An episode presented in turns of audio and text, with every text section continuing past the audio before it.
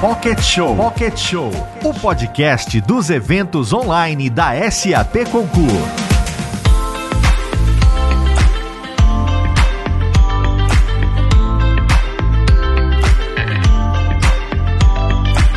Bom dia, muito bom dia a todos e todas. O ano de 2021 foi intenso e nos deixou muitas rupturas e aprendizados o ano que ficou para trás impactou a população brasileira com os efeitos da pandemia, da política econômica, que intensificaram ainda mais o desemprego e a desigualdade que a gente já conhecia. O mercado econômico também ficou estagnado, impossibilitando avançar. 2022 pode ser o primeiro ano com um pouco de normalidade desde o início da pandemia, pelo menos no que diz respeito à retomada da economia por outro lado, também é um ano de eleição aqui no Brasil, que aumenta o grau de incerteza, resulta em mudanças no cenário político-econômico e impacta na geração de emprego e renda. Então fica a pergunta: o que podemos esperar de 2022? Eu sou Valéria Almeida, apresentadora da Rede Globo. Esse é o primeiro SAP Concur Pocket Show do ano. É um prazer estar aqui com vocês novamente para mais uma jornada ao longo de um ano de bons encontros.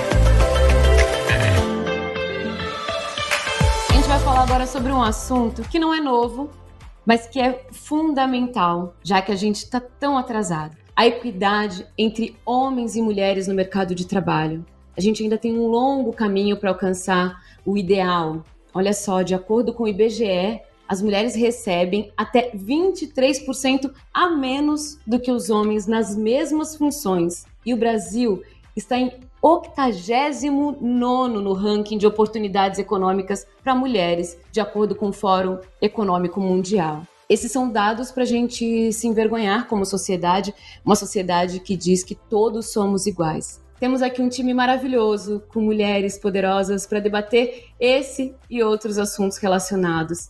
Por favor, Flávia Schlesinger, CFO da PepsiCo, e Estânia Moraes, CFO da Siena Brasil. Bem-vindas. Bom dia, tudo bem com vocês? Tudo Bom bem, dia. tudo bem. Tudo que prazer. A gente, ó, tem pouco tempo que eu encontrei a Flávia num outro encontro, num outro evento, né, da PepsiCo recentemente, e eu tô feliz de estar com vocês aqui e para falar de um assunto tão importante, porque, como eu falei agora, a gente fala tanto, a gente discute tanto igualdade, diversidade e tem essa teoria de somos todos iguais. E aí a gente tem dados como esse que são seríssimos e são dados mundiais, né? Então eu queria para começar pensando no dia a dia de vocês que estão em cargos importantes, o que, que vocês consideram um bom dia de trabalho? Valéria, bom dia, obrigada pela oportunidade de estar aqui com vocês falando sobre esse tema, trazendo mais voz, mais luz. Acho que um bom dia de trabalho para pessoas em, em, posições como as nossas, onde a gente consegue influenciar né, as comunidades onde as nossas empresas atuam, é, não é só somente entregar os resultados, né, que seria mais um, uma descrição de cargo, um job description, mas também como a gente faz esses resultados eles serem positivos para a comunidade onde a gente vive, é, como você colocou no começo, criando prosperidade, né? Então, um bom dia de trabalho é aquele onde a gente sente que nós uh, entregamos o nosso propósito pessoal, o propósito da empresa uh, e temos prosperidade para as comunidades onde a gente atua. Isso através de promoção da diversidade, né? E, e, também entendendo qual é o impacto que, que as entidades privadas é, causam na sociedade. Por isso que o ESG é tão importante.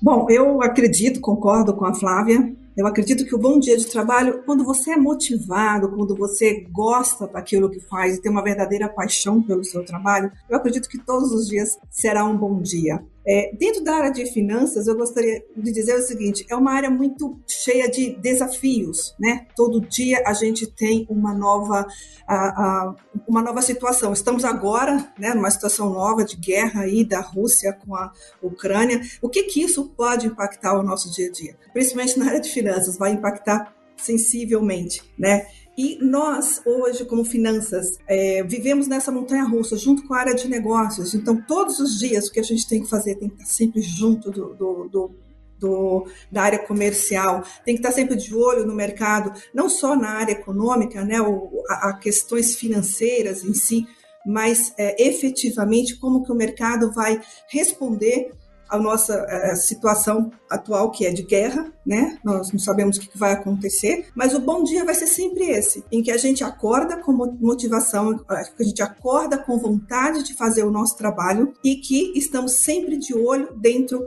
do, do, do, negócio, focado no nosso mercado, como disse a Flávia, tem que ser o nosso propósito, a nossa vontade de estar ali e fazer acontecer todos os dias, estar sempre motivados. E junto com o negócio, com a volatilidade, a gente vai estar sempre ganhando, né? A nossa vida na área de finanças, eu costumo dizer que é meio que uma montanha russa, né?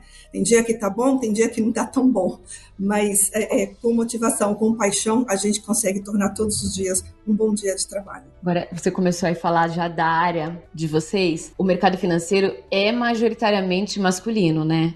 Como é que vocês enxergam isso e quais as perspectivas para as mulheres nesse segmento? Valéria, eu acho que uh, nós de finanças, né, uh, mulheres em finanças, uh, nós precisamos realmente ter visibilidade, porque as mulheres elas não são incentivadas na base da educação a irem para as áreas, áreas de matemática, engenharia, tecnologia, o que a gente chama de STEM.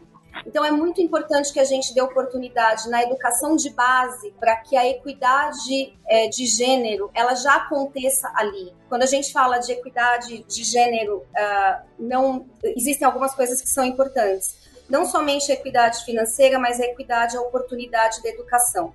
E no Brasil, a equidade de gênero e a, a, a, a equidade para a educação passa também pela equidade racial sendo que a maior parte da nossa população é de mulheres e a maior parte da nossa população é de negros. Então é muito importante a gente dar, no começo da, da cadeia educacional, incentivo para que as crianças possam ser o que elas quiserem, independente do gênero. E que a gente incentive as meninas, identifique as meninas que têm o potencial para as áreas de matemática. E dentro das empresas, é justamente a gente tirar o viés de que mulher não trabalha bem com os números uh, e dar oportunidade para que as mulheres elas possam ir para as áreas de finanças, que teoricamente são consideradas mais áridas por serem áreas onde o balanço entre o trabalho e a vida pessoal é um pouco mais complicado, já que a gente trabalha com prazos, com fechamentos, muitas horas de trabalho mas a gente dá a oportunidade de criar uma cultura inclusiva e que permita que todos tenham as mesmas oportunidades de work-life balance ou de equilíbrio de trabalho e vida pessoal. Bom, continuando a, a, essas questões de número, né? A gente adora a numerologia, né? Nós somos 52% da população de mulheres, né? E menos de 12, de 13% mulheres em conselhos de organizações e menos na faixa de 10 a 15% de mulheres na área de finanças. E também um outro dado interessante, conversando com uma outra é, mulher da área de investimento diz que nós somos menos que 10% de mulheres que são investidoras. Bom, isso realmente vai ter que mudar ao longo do tempo, mas também temos outros estudos que mostram que isso vai mudar dentro de 100 anos, se a gente continuar fazendo tudo aquilo que a gente está fazendo. É, outra pesquisa que recentemente a McKinsey passou, ela fez com mais ou menos 420 empresas, mais de 60 mil colaboradores, foi mostrado um cenário que as empresas que têm mulheres na liderança, elas têm mais preocupação com o bem-estar do funcionário, ela tem uma preocupação maior com as suas equipes. Contrapartida, temos equipes muito mais motivadas, equipes muito mais comprometidas. Mas, enfim, é, outra pesquisa também foi mostrado que mulheres na área de finanças aumentam o resultado financeiro da empresa. Apesar de todas essas estatísticas, ainda não existe essa tão é, é, famosa né, e tão é, busca dessa igualdade de oportunidade nas organizações. E o que, que a gente precisa fazer para que isso modifique? Eu trabalho numa empresa, como a, a Flávia comentou, desse STEM, é uma empresa de tecnologia, e realmente se confirma, o nosso grande gap está na base, na base da educação. Então, é, o, o, que a nossa empresa faz ao redor do mundo, nós estamos fazendo dentro das, a gente entra dentro das escolas, antes delas, das meninas entrarem na faculdade e mostrar que é possível serem engenheiras, trabalharem com matemática, é, na área de telecom, na área de, enfim, é, conseguirem ter o seu papel dentro dessas áreas que são é, eminentemente masculinas desde sua origem. E também eu, eu acredito muito nos movimentos, né? Eu não sei é, o quanto vocês sabem, mas é, eu e outras colegas da área de finanças, a gente montou um grupo chamado WCFO Brasil, onde nos reunimos só é, pessoas, só mulheres da área de se levam, né, diretoria financeira, para exatamente nós temos um grande papel. Qual que é o nosso papel? Qual que é o nosso propósito? Incentivar outras meninas a chegarem no nível de diretoria, as nossas futuras sucessoras, aquelas que vão assumir o papel da diretoria financeira daqui para frente e fomentar isso e, e, trazer isso como um exemplo e abrir caminhos para que elas se sintam é, é, acolhidas. Eu acho que falta um pouco de acolhimento. É, na minha época a gente não teve esse acolhimento. Eu, eu dou graças a Deus que eu tive bons líderes mesmo homens, mas foram bons líderes que me incentivaram a crescer e continuar no caminho, na minha caminhada para chegar até onde eu cheguei. Então eu acredito que a gente precisa continuar fazendo o que a gente está fazendo, mesmo com todo esse, é, é, é, esse empenho, a gente ainda tem alguns anos pela frente para poder chegar na, igual, na querida igualdade, né? na tão almejada igualdade entre homens e mulheres. Eu quero falar um pouco mais com vocês sobre esses desafios, porque vocês também trouxeram pontos que são bem importantes a, a importância, né, a, a relevância da base, do estímulo na base, mas aí a gente também tem esses dados de mulheres que alcançam os mesmos postos ocupados por homens e ganham muito menos. 23% a menos, a gente está falando de uma média entre todas as mulheres que ocupam os postos. A Flávia trouxe aqui a questão racial: as mulheres negras ganham menos que as mulheres brancas ocupando os mesmos postos. Então eu queria que vocês falassem assim, quais são os desafios, os maiores desafios que vocês têm hoje para também conseguirem equilibrar essa balança, uma vez que essas meninas potencializadas na base alcancem os bons postos. Eu acredito que a gente precisa mudar as políticas das empresas de remuneração, as políticas das empresas de avaliação de desempenho, o que é considerado potencial. As mulheres elas são promovidas muito mais pelo resultado que ela entrega e os homens são muito mais promovidos pelo potencial que ele tem. Isso é uma pesquisa também. Então, assim, nós como mulheres, a gente tende a absorver o modelo de política ou aceitar o modelo de política de remuneração, aceitar o modelo de comportamento que foi criado para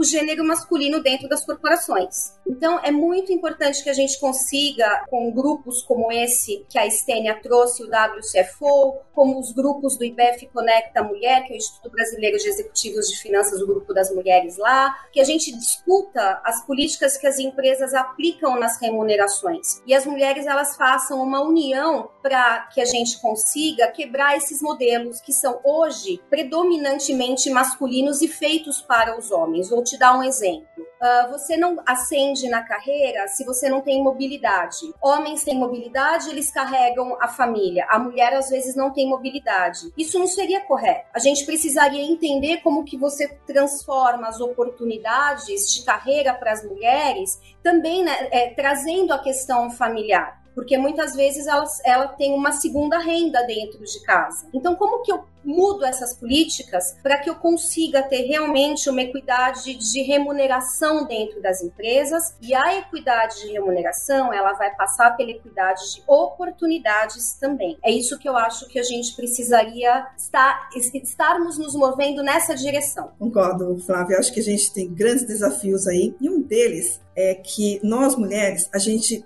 tem no nosso DNA a gente tem que se provar o tempo inteiro, né? Então a gente acaba aceitando um salário mais baixo quando a gente entra na organização. Você não, quando eu chegar lá, talvez com meu trabalho, com meu esforço, eu vou ser reconhecida. Um homem jamais faz isso. Ele sabe do seu valor desde o início. Ele sabe que ele tem, que ele pode entregar. Então ele não aceita um salário menor, ele não se prova. A mulher se prova o tempo todo. Esse é um grande desafio. A gente tem que tirar isso da cabeça das, das mulheres, né? Eu digo por mim mesma. Já eu, eu, percebo isso dentro da, da, própria organização que eu trabalho, das organizações que eu trabalhei. E outra coisa muito interessante que a gente também precisa começar a ter voz própria. É, nós mulheres temos algum receio de estar se posicionando, igual, por exemplo, eu incentivo super e eu acho muito bacana esse, essa, essa iniciativa da SAP, trazer esse quadro, por mais que não seja um assunto novo, mas é importante que deem voz às mulheres e que a gente possa realmente falar das nossas dificuldades, das nossas necessidades, do nosso desejo de estar e de fazer acontecer,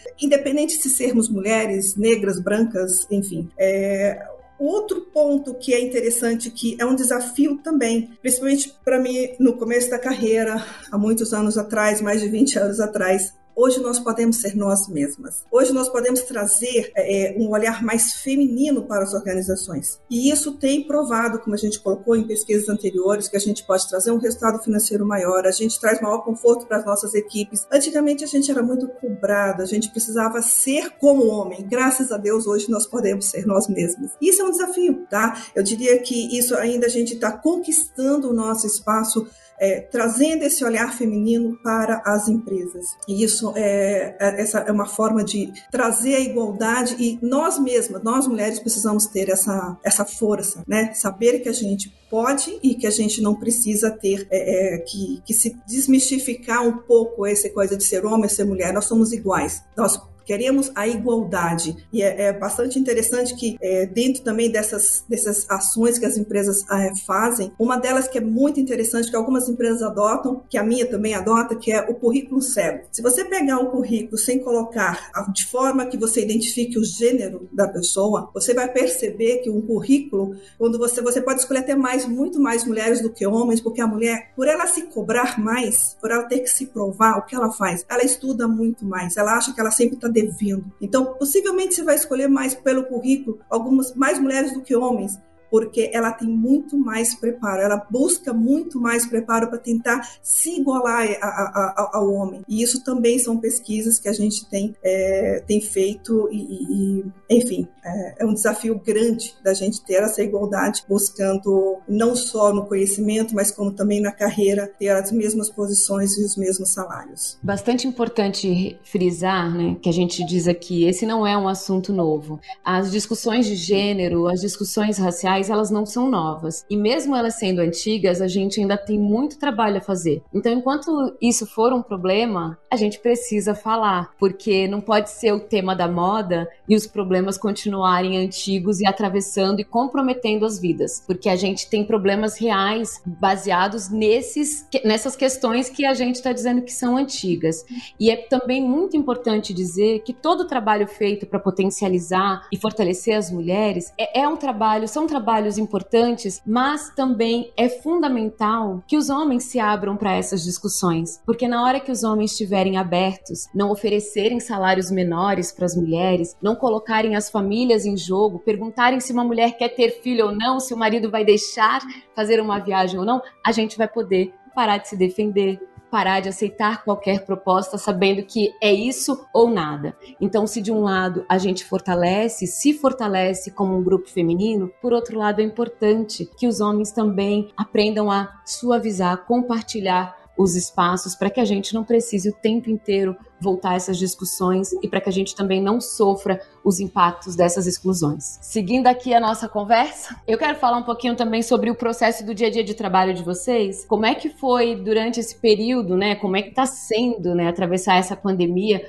os processos que vocês têm é, de automatização, eles foram importantes, eles têm contribuído. E como é que vocês veem aí, o que, que vocês esperam de 2022? Valéria, eu acho que quando a pandemia surgiu, a prioridade, é, pelo menos a prioridade da PepsiCo foi proteger a sua equipe, os funcionários, a questão da saúde. E quando você faz isso, você uh, acaba olhando para os seus processos, porque você tem menos recursos, as pessoas ficando doentes, ficando em casa, você afastando. A Pepsi colocou mil funcionários em home office, afastou 800 pessoas de grupo de risco e protegeu, a prioridade era proteger a, as equipes de frontline das plantas. Então, a automação, ela é crítica quando você está numa crise onde você tem poucos recursos. E eu acho que nós tivemos que aproveitar esse momento para aprender a utilizar as tecnologias exatamente no seu máximo, né? Então, por exemplo, não só o SAP Concur, mas como o próprio sistema, o próprio SAP RP, eu acho que todas as empresas potencializaram o uso, as automações, para que a gente pudesse trabalhar com esses períodos de instabilidade, com a volatilidade, com a redução de recursos a qualquer momento uh, e com a crise, porque é uma crise no mundo econômico, é uma crise no mundo dos negócios causada por uma emergência sanitária. Então, é, a tecnologia ela foi fundamental. Eu acredito que agora, daqui para frente, de 2022 para frente, a gente está no caminho sem volta, onde nós aceleramos essa tecnologia e continuaremos a acelerar a aplicação da tecnologia nos negócios. E eu também não acredito que isso vai trazer redução especificamente de postos de trabalho. Eu acho que os trabalhos eles vão ser reinventados. Então é muito importante que com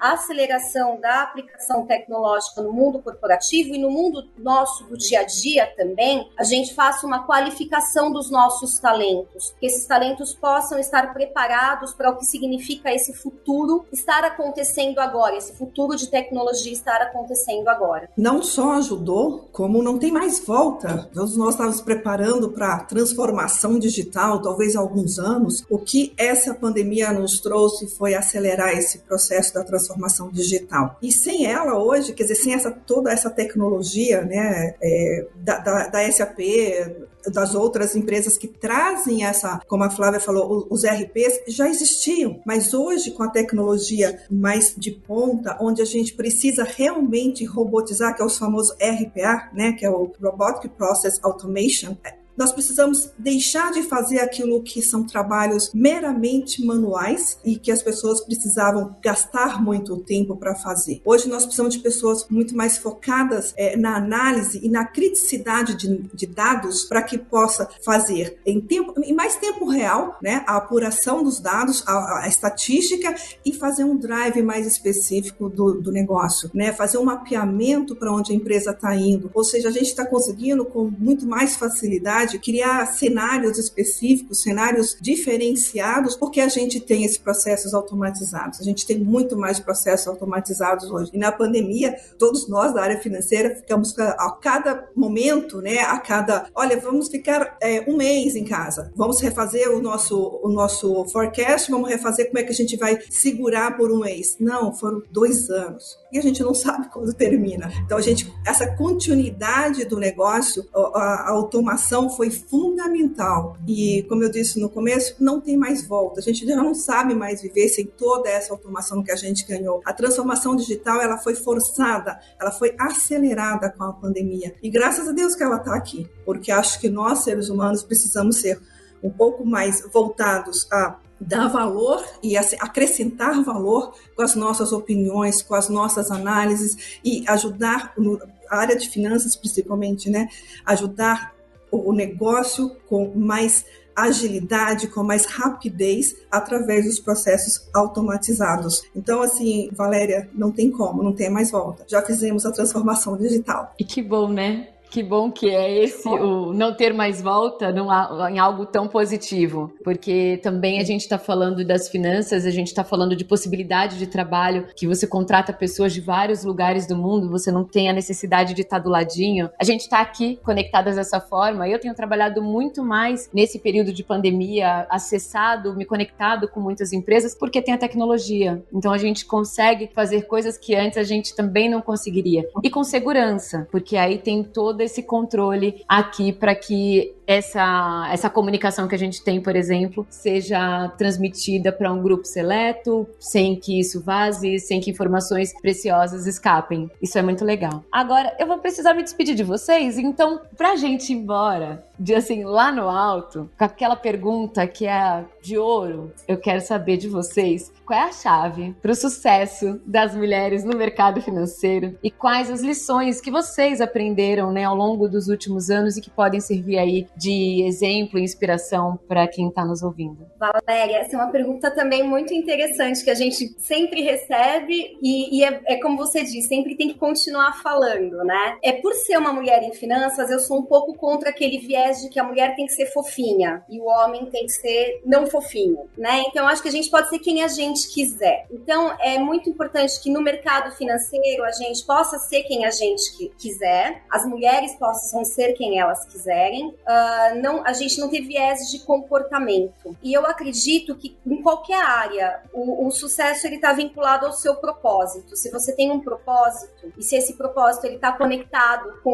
o ambiente, com a comunidade, você vai encontrar muitos pontos de apoio para você avançar na carreira. Agora, o que é importante é que acho dentro do mercado financeiro realmente a gente quebre esses paradigmas de, de que mulheres não po poderiam ir para as profissões de STEM e também a gente quebra o paradigma que dentro da área financeira não é possível equilibrar trabalho e vida pessoal. Justamente a automação ela está aí para isso, para que a gente possa otimizar os processos e para que a gente não precise deixar de lado a vida pessoal para poder ter sucesso profissional. Eu acho que esses são os meus 20 centavos, mas que a gente possa ser quem a gente quiser, né? Mulher, lugar de mulher é onde ela quiser. Verdadeiramente, né, Flávia? E eu acho que com muita autenticidade, sabe? Deixar ser quem você quiser ser, né, dentro do ambiente de trabalho é muito importante. Mas uma coisa bem interessante durante a minha carreira e até né, através da experiência, tanto no IBF quanto no WCFO, dando mentorias para essas meninas, o que eu tenho percebido é o seguinte: o que a gente pode passar é assim, tenha persistência. Não é fácil, não é uma carreira simples, é, é uma carreira onde exige bastante de, de, de nós como profissionais. Às vezes a gente vai ter que realmente varar a noite fechando um balanço, mas está tudo certo, você consegue fazer isso, porque eu consegui, você também consegue, né? Então acho que isso é importante vocês estarem ouvindo e buscando através dessas mulheres que hoje já são líderes na sua função, é, entender que isso é possível. E não desista, não desista porque se é um sonho. Eu digo para você o seguinte: eu sou apaixonada pelo que faço. É, não me vejo me aposentando, tá? Sou mãe, né? Tem casa, tenho filho, tem, tem todo o, o né, o, o, essa parte para a gente lidar com ela. O filho já cresceu, mas mesmo assim continua filho. A gente tem que fazer a nossa parte de mãe. A gente não deixa de fazer nenhuma das funções. É, então, não desistam. É, é, importante a persistência e a transparência consigo mesma. Seja sempre você é, é, e busque aquilo que você acredita que vai fazer diferença na sua vida. Muito, muito, muito obrigada por essa troca tão maravilhosa. Foi um prazer é, conversar com vocês. Obrigada pela generosidade assim com que compartilharam as experiências e tanto estímulo. Obrigada, viu? Eu que agradeço a oportunidade e parabéns pela, né, pela iniciativa da SAP. Obrigada, Valéria. Obrigada também ao time da SAP pela oportunidade. Parabéns. Até a próxima.